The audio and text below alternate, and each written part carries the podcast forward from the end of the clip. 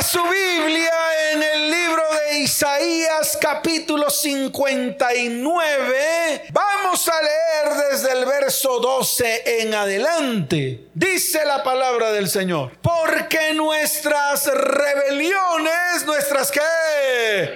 Dígalo fuerte, nuestras qué? nuestras rebeliones se han multiplicado delante de ti. ¿Delante de quién? Delante de Dios. Nuestras rebeliones. Cada vez que usted se convierte en un rebelde, cada vez que usted va en contra de lo que dice la palabra, convirtiéndose en un rebelde, escuche bien, en contra de la palabra. ¿En contra de la qué?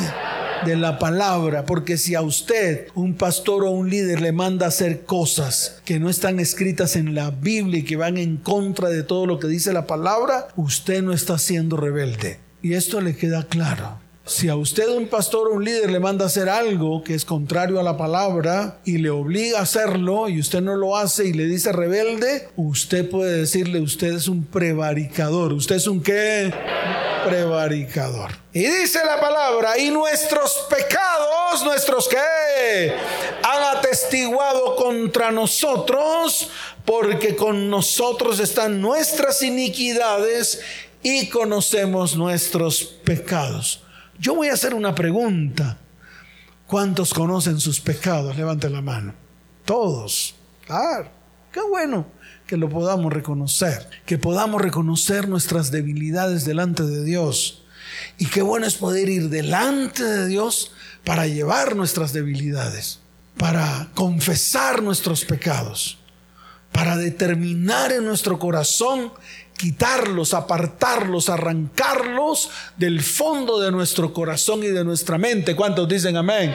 Eso es lo que tenemos que hacer. Pero lo primero es conocer realmente, o mejor, reconocer. ¿Cómo hay que hacer? Dígalo fuerte que hay que hacer. Reconocer nuestros pecados. Porque si nos ponemos una máscara y decimos que somos buenos y decimos que no cometemos nada, y que no hacemos nada malo, entonces yo le quiero decir algo. Ahí comienza nuestra hecatombe. Ahí comienza nuestra qué? Cuando no reconocemos. Y vemos que todo se está destruyendo y no reconocemos.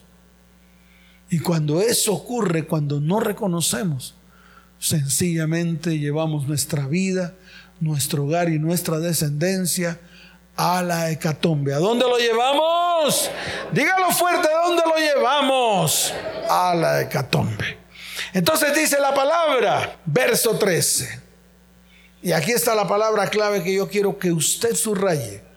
Dice, el prevaricar, el qué? Y mentir contra Jehová. Y el apartarse de en pos de nuestro Dios el hablar calumnia y rebelión, concebir y proferir de corazón palabras de mentira. Y mire la consecuencia de hacer todo esto. La consecuencia dice, el derecho se retiró y la justicia se puso lejos. ¿Qué se retiró? Y la justicia se puso ¿cómo? Se puso lejos por causa de todo lo que leímos desde el verso 12 hasta el verso 13. Entonces el verso 14 lo afirma, dice, y el derecho se retiró y la justicia se puso lejos, porque la verdad tropezó en la plaza. ¿Qué pasó con la verdad? Claro, la verdad tropezó en la plaza. La verdad tropieza en nuestra casa. La verdad primero tropieza en nuestras vidas porque comenzamos nosotros a ser mentirosos, a proferir mentiras en todo tiempo, a tratar de amangualarnos con una mentira y terminamos mentira tras mentira, tras mentira y tras mentira. Y llega el momento en que ni usted mismo se cree las mentiras que dijo y salir de ese hueco, del hueco de la mentira. Wow. Y las consecuencias que trae Wow. Por eso la palabra dice muy claramente, y el derecho se retiró y la justicia se puso lejos, porque la verdad tropezó en la plaza, y la equidad, la que no pudo venir. La equidad no pudo qué? No pudo venir. Y eso es lo que estamos viviendo al interior de nuestras vidas, de nuestro hogar y de nuestra descendencia. ¿Cuántos dicen amén?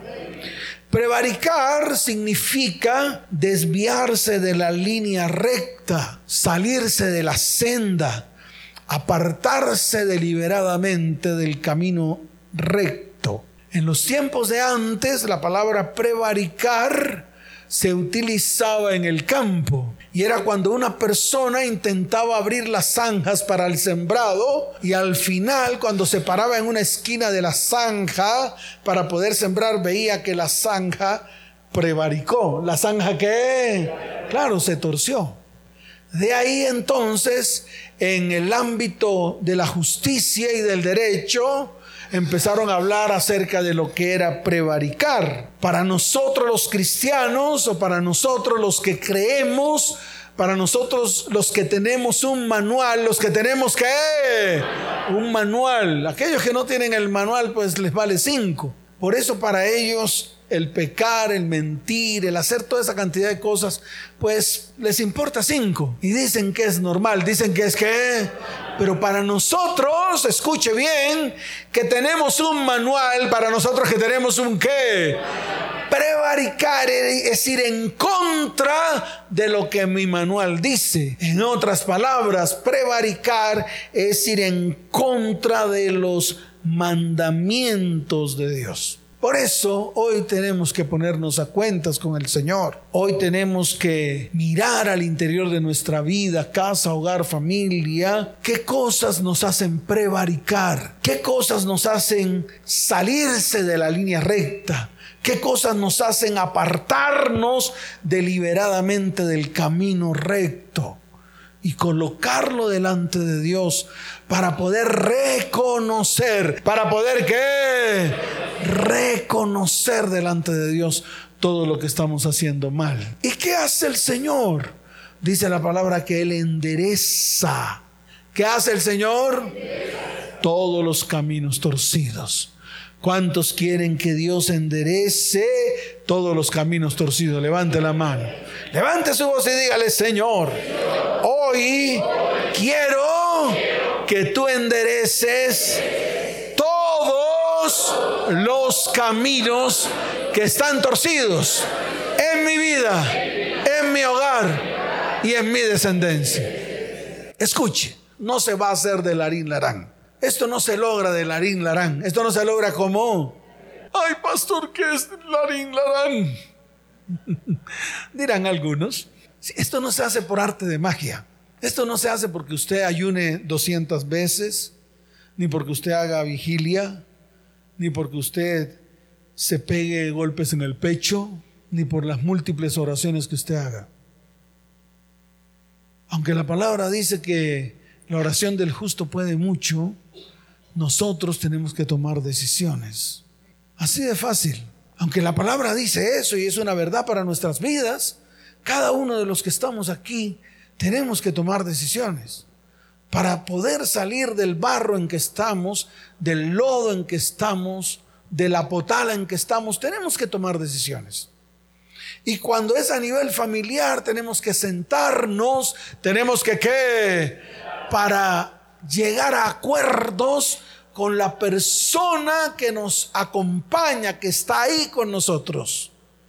Y las personas que están alrededor nuestro, a los cuales el Señor los llama próximos. ¿Cómo los llama? Si el próximo no es el hermanito que tiene al lado. El próximo es el cercano, próximo, cercano a usted. Pero como todo lo hemos cambiado, ahora decimos que el próximo es el que está a su lado. No, el, que está ahí en la iglesia, el hermanito, la hermanita, ese no es el próximo.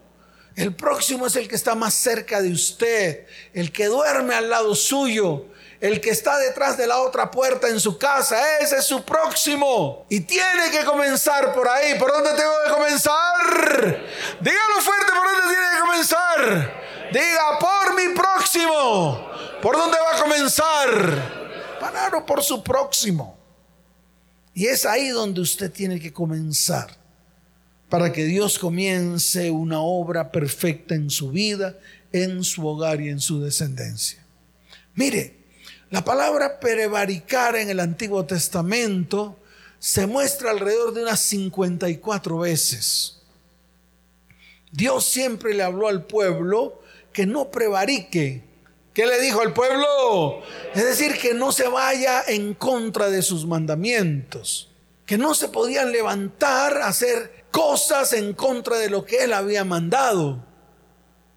En otras palabras, el pueblo de Dios, el que Dios escogió como su pueblo para llevar su gloria, para mostrar su gloria y su poder, no podía hacer lo contrario a lo que estaba escrito en la palabra. En este caso Dios les mandó a través de Moisés una serie de mandamientos, muchos mandatos, el cual el pueblo no lo podía ejecutar o lo tenía que ejecutar y muchas veces no lo ejecutaba. Mejor para que quede más clara la cosa. Entonces cuando el pueblo se iba en contra de los mandatos de Dios, Dios se levantaba y le decía, mi pueblo ha prevaricado. ¿Cómo decía Dios? Mi pueblo ha prevaricado. Muchas veces se lo dijo. Especialmente en los eventos, en los que, en los eventos espirituales más fuertes del pueblo de Israel. Por ejemplo, cuando en el desierto levantaron ídolos, cuando hicieron el becerro de oro, cuando le pidieron a la gente los arcillos, los aretes, los anillos y todo lo que contuviera oro, y lo fundieron e hicieron un becerro y le pusieron el nombre del becerro Jehová. ¿Cómo le pusieron el nombre del becerro? Sí, en ese tiempo Yahweh. Y entonces comenzaron a danzar alrededor del becerro, a adorarlo, a comer cosas sacrificadas a los ídolos. Y como el becerro tenía el nombre de Yahweh, ya pensaban que estaban adorando al verdadero Dios, al Dios que los había sacado de tierra de Egipto. ¿Qué es lo que nos pasa a nosotros? Y aún hoy nosotros pensamos que hay cosas que hacemos que son buenas delante de los ojos de Dios. Mire, antes de hacerlas, verifiquen la palabra ¿Dónde, pastor? En el Nuevo Testamento. No, en todo, en toda la Biblia. ¿Sabe por qué? Porque Dios es el mismo en Génesis que en Éxodo, que en Levítico, que en Números, que en Deuteronomio, que en Jueces, que en Josué, que en todos esos libros es el mismo Dios. Dios no ha cambiado. ¿Dios qué? Y Jesús tampoco lo cambió. Al mismo Dios que aparece en Génesis y en todos los libros de la Torá, incluyendo los libros proféticos, Jesús habló de ese mismo Dios. Él no cambió a Dios. Él no hizo su propio Dios. ¿Qué es lo que está pasando hoy? Hoy las iglesias crean su propio Dios con sus propias leyes, con sus propias normas. Y todo salido de la palabra de Dios para que les convenga a ellos. Y ya es suficiente. Jesús no cambió a Dios. El mismo Dios que apareció en Génesis capítulo primero fue el mismo Dios que predicó Jesucristo en la tierra. ¿Cuántos dicen amén? Por lo tanto, sus mandamientos son los mismos. No han cambiado. Pastores, ¿qué cómo hacemos para obedecer Levítico? Pues yo no sé, mire, Levítico se dará cuenta que son unos mandamientos que tenemos que seguir practicando. Por ejemplo, le voy a poner un ejemplo. No acostarse con la mamá. ¿Cuántos hijos aquí se han acostado con la mamá? Ah, no veo manos levantadas. ¿Por qué? Porque está escrito. No verás la desnudez de tu madre ni la desnudez de tu padre. Es así de fácil. Dice no tengas relaciones con tu suegra. ¿No tengas relaciones con quién? Aunque hoy en día las suegras son violín prestado para los novios de las hijas. Aquí han venido. Aquí una vez llegó uno que se acostaba con la hija y también con la suegra. Y no diga, uy. Y eso es normal hoy en día. Normal. Es normal que un padrastro se acueste con la hija de su esposa. Es más, y es normal que la embarace y la preñe. Aquí lo hemos visto así a, a montones, a montones. Aquí han venido muchos a contarnos casos. Pastor, metí a mi pareja ahí en la cama y se acostó conmigo. ¿Qué hago? ¿Qué hago? ¿Qué hago?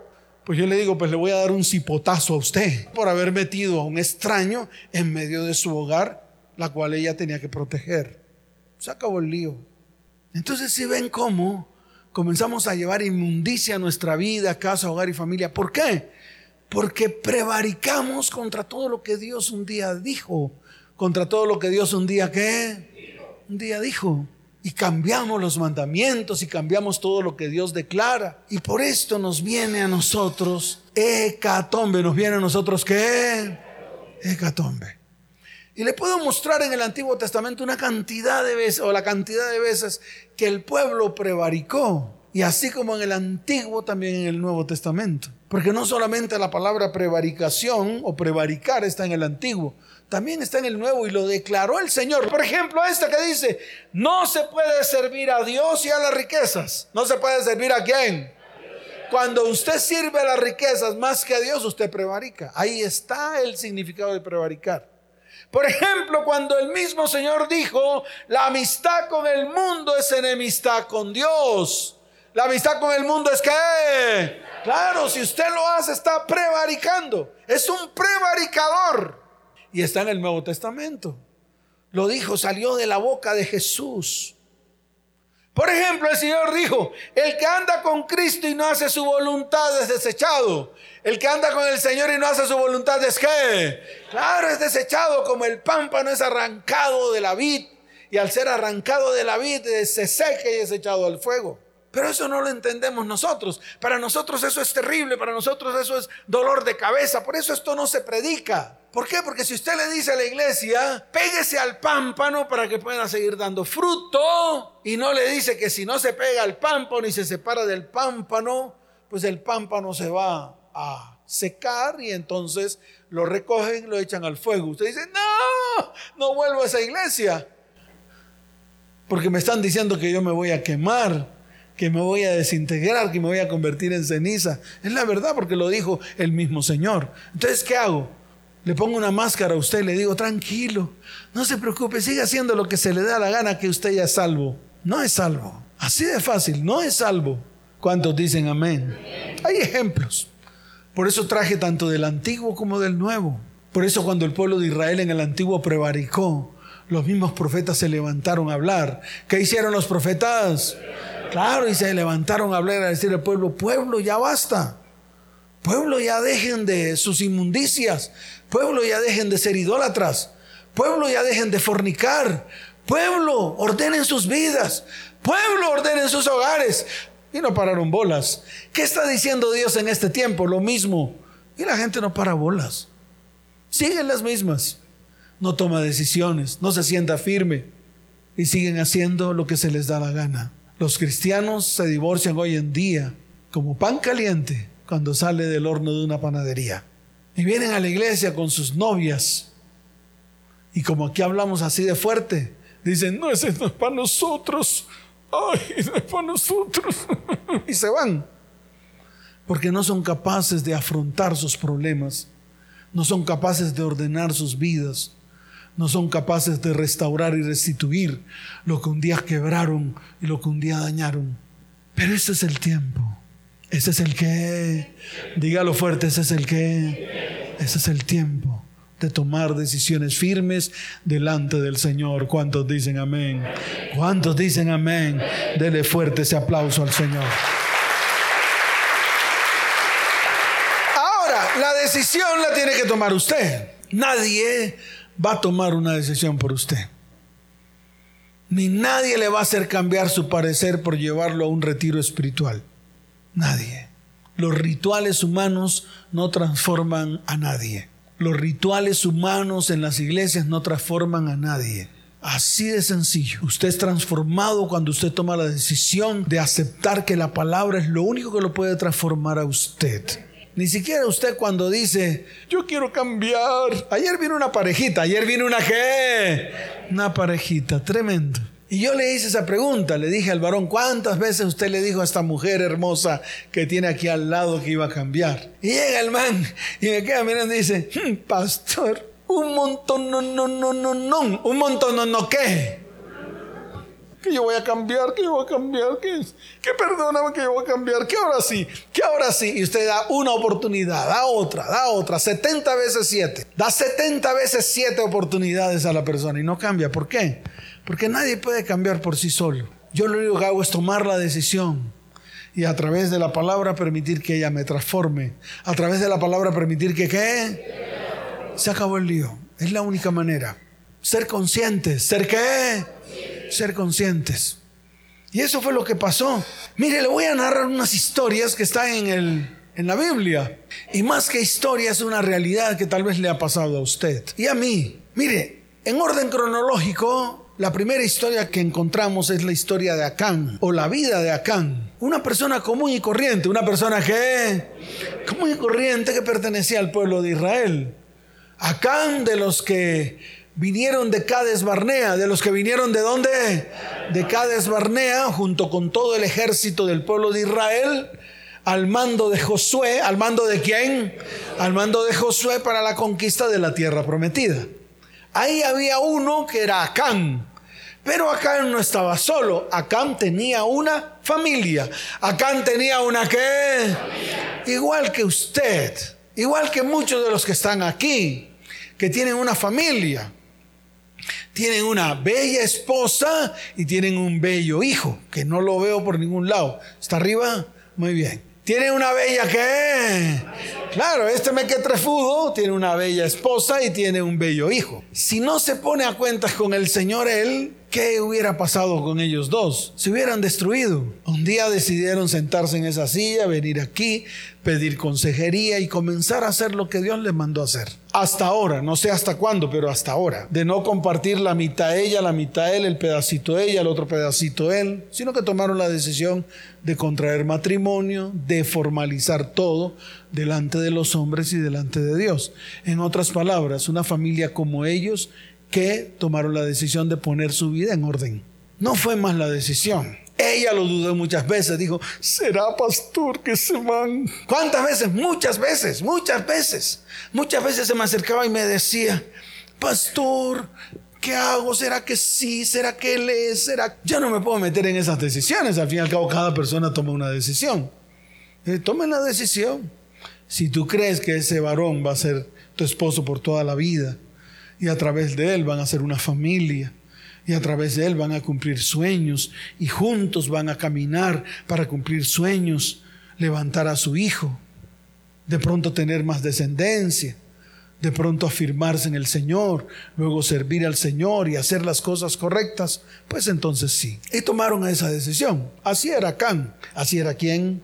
Acán, igualito que ellos. Dios dio una orden. ¿Qué hizo Dios? Dígalo fuerte, ¿qué hizo Dios?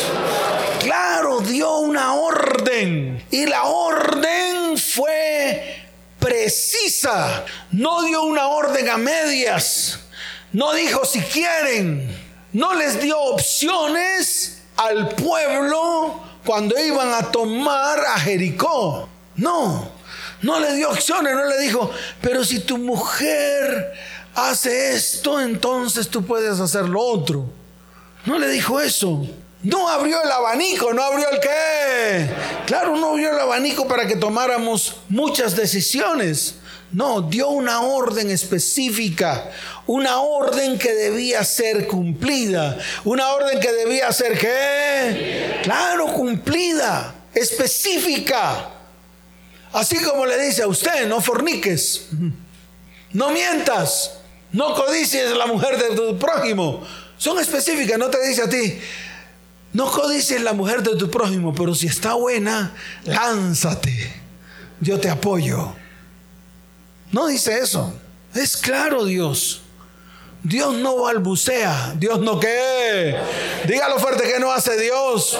Claro, no balbucea en lo que determina en su corazón, sino que dice las cosas de una manera clara. Dijo, cuando entren a tomar Jericó, no tomen absolutamente nada de lo que hay en Jericó. Todo lo que tomen de Jericó, lo que sea oro, plata, todo lo que sean enseres que sirvan para la casa del Señor, no la pueden tomar para sí. Esa fue la orden que dio. Esa fue la orden que qué. Esa fue la orden que dio. Lo dijo claramente. Pero llegó uno llamado Acán que no obedeció, que prevaricó. ¿Qué hizo? Dígalo fuerte que hizo. Prevaricó.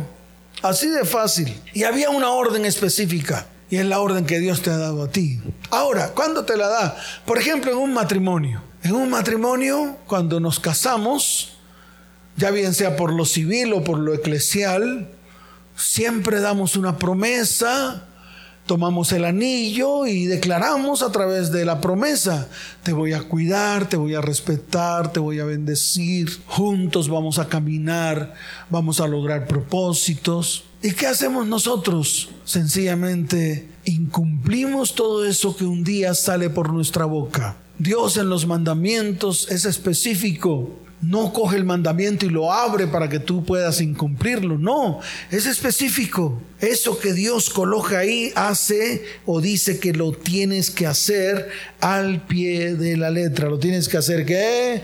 Al pie de la letra. Por eso el Señor en, en Josué capítulo 6, verso 17 dijo, y será la ciudad anatema Jehová con todas las cosas que están en ella. Solamente Raab la ramera vivirá con todos los que estén en casa con ella, por cuanto escondió a los mensajeros que enviamos.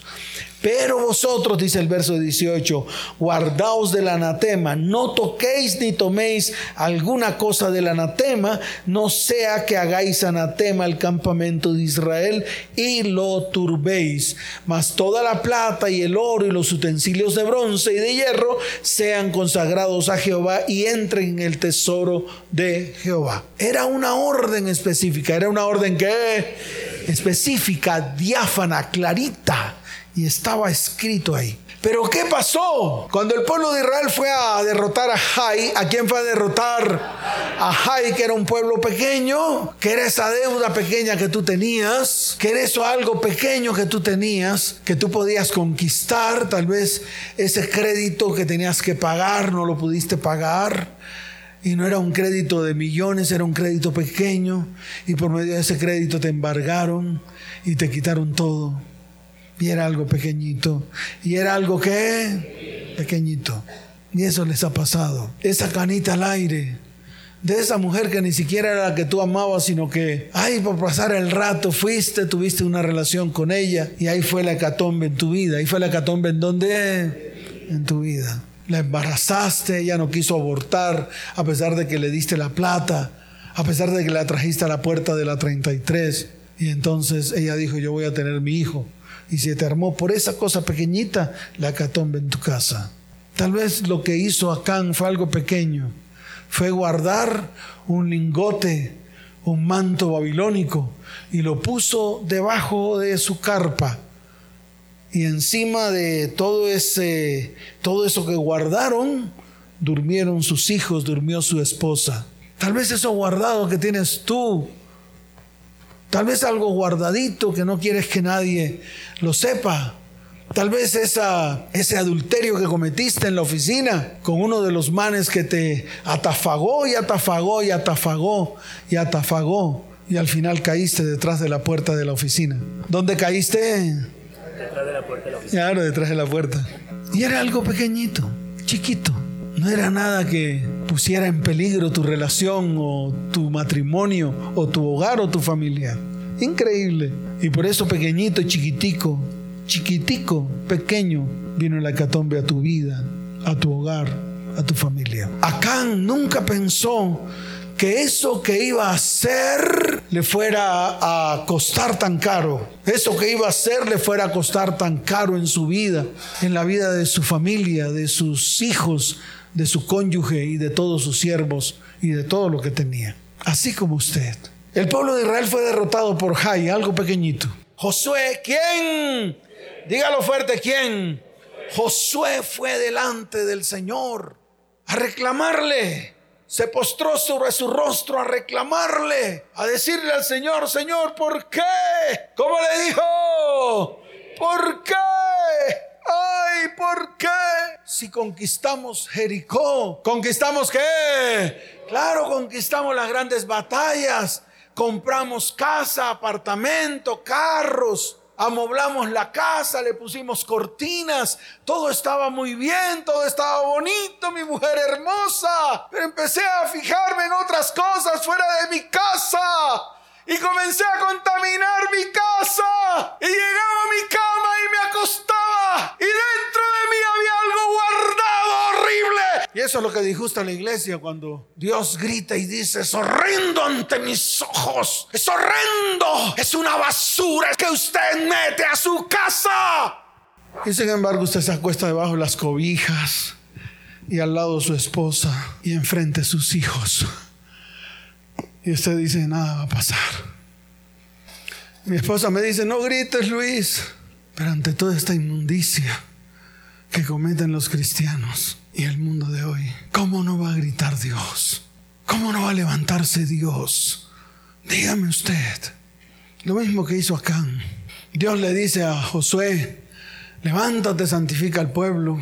Y se lo dice de una manera clara, dice, pero los hijos de Israel cometieron una prevaricación en cuanto al anatema, porque Acán, hijo de Carmi, hijo de Sabdi, hijo de Sera, de la tribu de Judá, tomó del anatema, y la ira de Jehová se encendió contra los hijos de Israel. ¿La ira de Jehová se encendió contra quién? Contra todo el pueblo.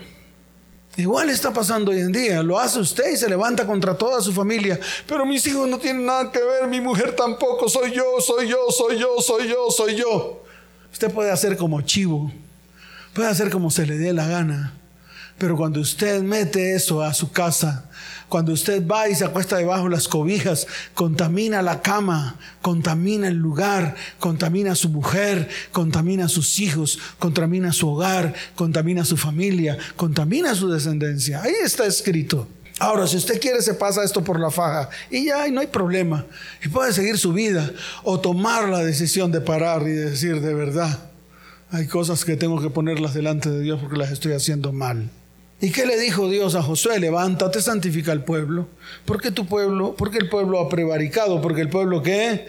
Ha prevaricado. Dice, tremendo. Es que lo que dice, lo que dice es tremendo. Dice, y Jehová dijo a Josué, verso 10, capítulo 7, levántate, ¿por qué te postras así sobre tu rostro? Por eso lo dije al comienzo. No basta con una oración. Sí, la oración de justo puede mucho, pero no basta con una oración. No basta con ayunar, no basta con hacer vigilias, no basta con hacer postines, no basta con hacer eh, rituales. Eso se ha convertido la iglesia. La iglesia se ha convertido en una entidad netamente llena de religiosidad. Amén. ¿Cuántos dicen amén? No basta, no basta. Vamos a orar, a ver, vamos a poner cara de cuchiflí. Mm, señor, por favor, Señor, por favor. Que eso es lo que hacemos. Señor, por favor. ¿Cuál Señor, por favor? Ni qué rábano. Dios le dijo a Josué, levántate, como le dijo, santifica al pueblo, como le dijo, claro, ¿por qué te postras sobre tu rostro? ¿Por qué vas a interceder? ¿Por qué vas a orar? ¿Por qué vas a ayunar? ¿Por qué vas a hacer esa cantidad de cosas? Rituales de hombres que ante mis ojos es abominación cuando en medio del pueblo hay abominación. Así de fácil es. Y entonces le dijo, Israel ha pecado, Israel qué. quiten el nombre de Israel y póngale el de, su familia. Pastor fui yo, su familia. Pastor fui yo, sus hijos. Pastor fui yo, su cónyuge. Porque aquí no mencionó a Can, ¿no? No se había descubierto todavía que era Can. Por eso el mismo Dios se levantó y le dijo a Josué, Israel, o sea, todo el pueblo ha pecado. Entonces cuando usted peca, contamina a sus hijos también. Por eso dice, la familia tal, tal ha pecado. ¿La familia qué?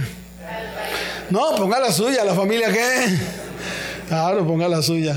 Ay, pastor, es que mis hijos tienen como 40 apellidos. Sí, claro. El hijo del uno, entonces apellido es no sé qué, no sé cuánto. El hijo del otro. Eh, todos esos, ponga todos esos apellidos de todos sus hijos. Porque si peca el papá de su hijo, con el cual ya usted no vive, también lo contamina a él y a usted. Eso es lo que no entendemos. Eso es lo que usted no entiende. Y hoy lo tiene que comenzar a entender. Si usted tiene hijos, varón, de diferentes apellidos de mujeres, lo que usted haga los afecta a ellos. Y le estoy hablando al varón. Ahora usted mujer, si usted tiene hijos de diferentes hombres con diferentes apellidos, si el papá de uno de ellos comete pecado, afecta a su hijo, porque tiene el apellido de él. Ya no vivo con él, tiene el apellido de él.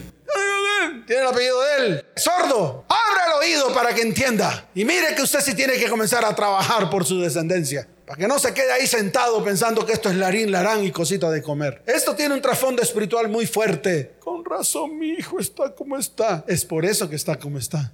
Es por eso. Y mire lo que dice, Israel ha pecado y ha quebrantado mi pacto que yo les mandé y también ha tomado del anatema. Y mire lo que dice, hasta han hurtado, han mentido y aún lo han guardado entre sus enseres. Y mire lo que dice el verso 12, por esto los hijos de Israel no podrán hacer frente a sus enemigos, sino que delante de sus enemigos volverán la espalda por cuanto han venido a ser anatema, ni estaré más con vosotros si no destruyereis el anatema en medio de vosotros. Y le dice en el verso 13, levántate y santifica al pueblo. Ya se acabó el lío. Entonces, si ve que esto es más fuerte que lo que a usted le habían predicado, esto es más duro. Esto tiene una base espiritual muy, pero muy fuerte. Y usted esto lo tiene que entender.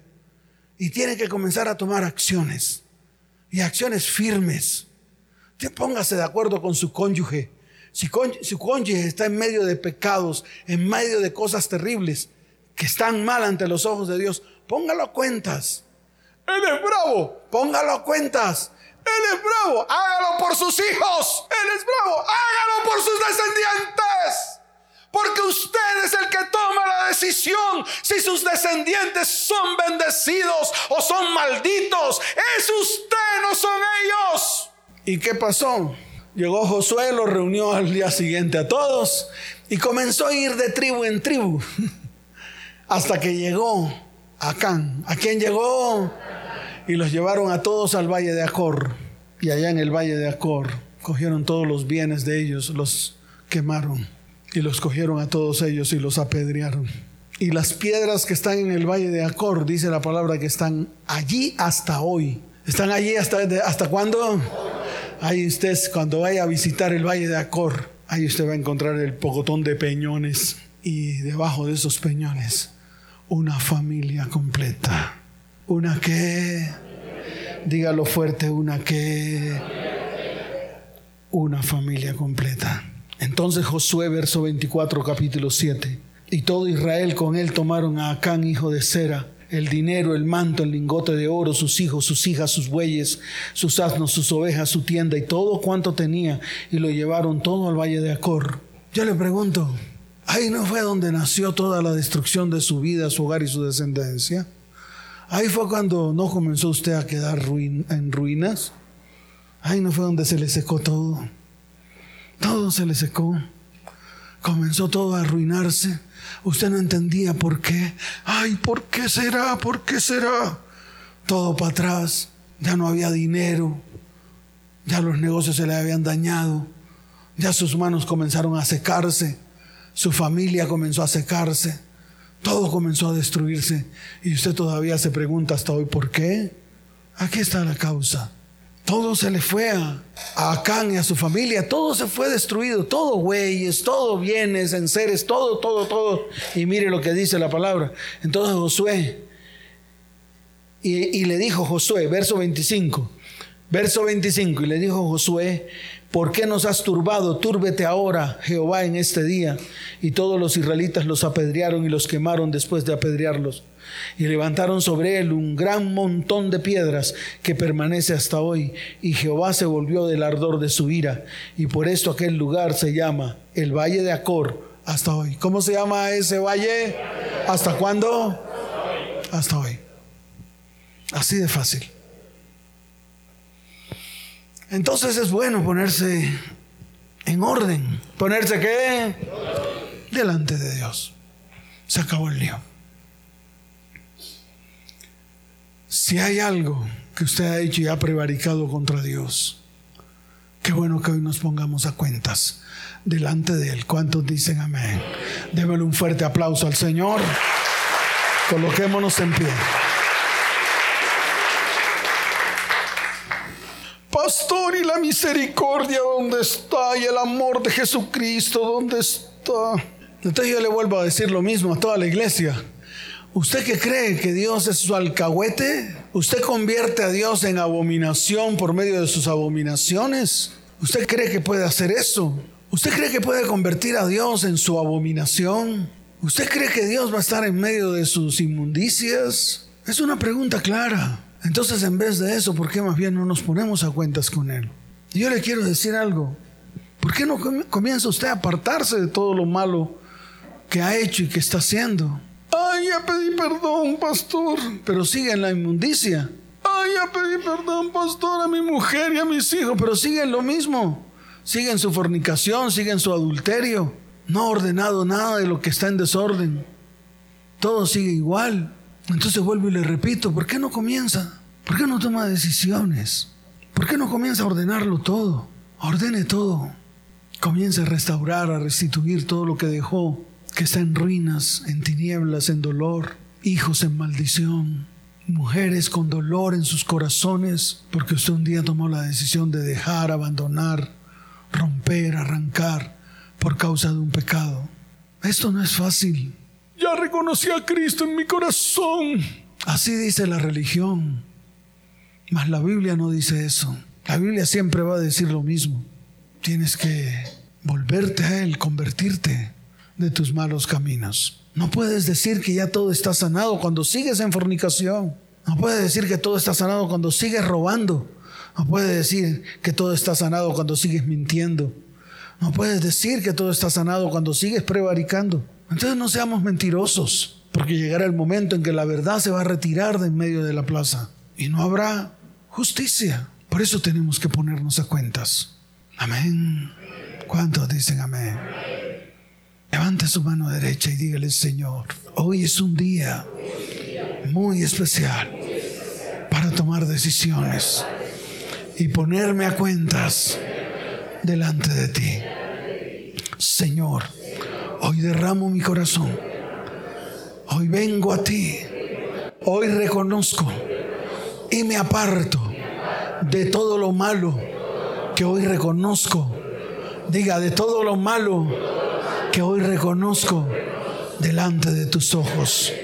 Hoy, Señor, pido que tu sangre preciosa lave mi vida, lave mi corazón Señor, enséñame a tomar decisiones delante de tus ojos, a ordenar todo lo que está desordenado delante de ti. Padre, hoy es el día, hoy es el día de tomar decisiones firmes delante de tus ojos, apartarme de mis malos caminos. Señor, hoy quiebro, rompo delante de tus ojos toda prevaricación que he hecho delante de ti por causa de alterar, falsear todos los mandatos, lo que me has mandado hacer y que está mal y que he hecho mal delante de tus ojos. Señor, hoy levanto mi mano delante de ti. Levante su mano y diga y reconozco mis pecados delante de ti. Pero también reconozco todo lo que estoy haciendo mal delante de ti, Señor. Y lo llevo a la cruz del Calvario. Porque hoy quiero ser limpiado y santificado. Señor, esto no lo quiero convertir. Diga, no lo quiero convertir en un ritual más. Desde hoy tomo decisiones firmes y verás tú y todos los que están a mi alrededor lo que haré para desechar, arrancar, quitar mi pecado, mi maldad, mi transgresión, mi maldición, mi iniquidad, mi prevaricación delante de ti. Señor, te doy gracias en el nombre de Jesús. Amén y amén. Dele fuerte ese aplauso al Señor.